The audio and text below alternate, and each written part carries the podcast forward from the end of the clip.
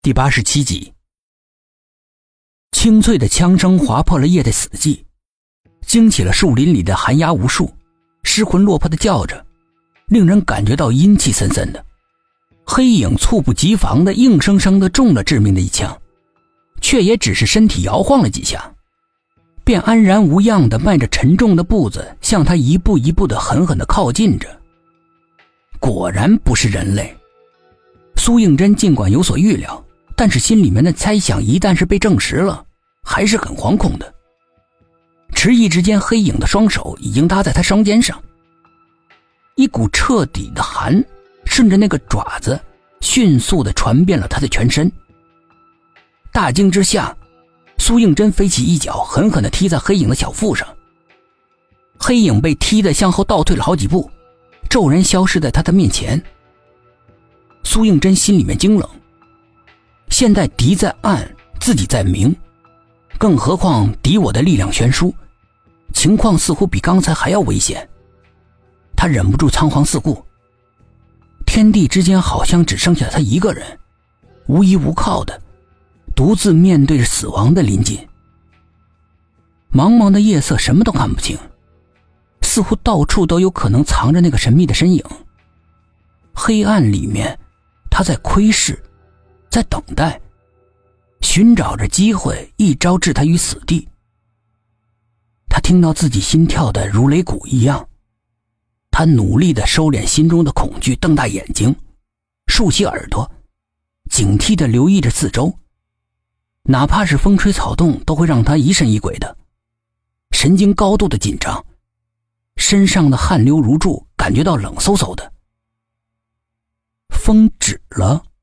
一切归于了静谧。苏应真在黑暗之中小心的搜索着，空气中隐隐的有一丝难以追寻的玫瑰花香。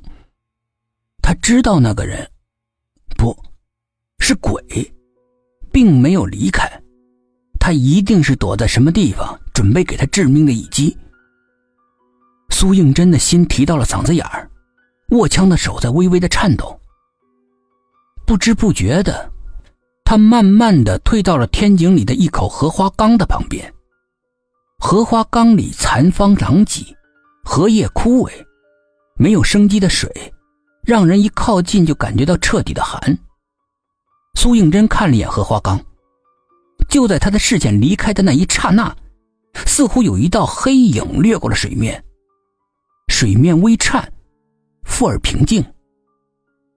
夜太深。夜也太黑了，一切都是那么模糊。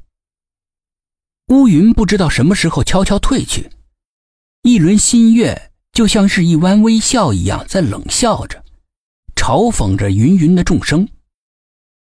幽深的天井里面，月色迷离，几片落叶被凄凉的夜风吹拂着，在空中不停的、慢慢的旋转，随后轻飘飘的落在了某个黑暗的角落里。沙沙的声音，像极了某个不怀好意的脚步声。苏应真的注意力被吸引了过去，完全不曾察觉到，荷花缸里面有一只惨白的胳膊，从冰冷的水里面慢慢的伸了出来，出其不意的紧紧的抓住了苏应真，迅速的把他拖进了水里。水花飞溅。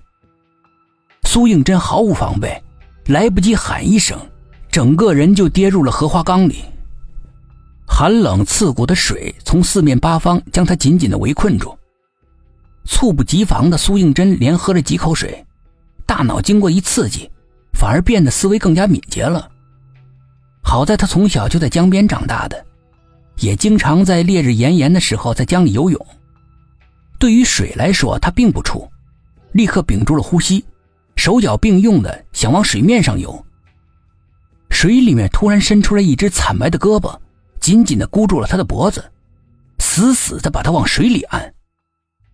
苏应真拼命的挣扎着，一头青丝像水草一样在水里飘荡，那只手力大无比，不论是苏应真怎么用力去掰，都是挣脱不掉。他只能孤注一掷，双脚用力的在缸壁上一蹬。想借力冲出水面，然而他失败了。他这才发现，缸里面的水似乎不具有浮力，反而让他感觉到很沉重，仿佛即使是一根红毛掉到水里，也会立刻沉到缸底的。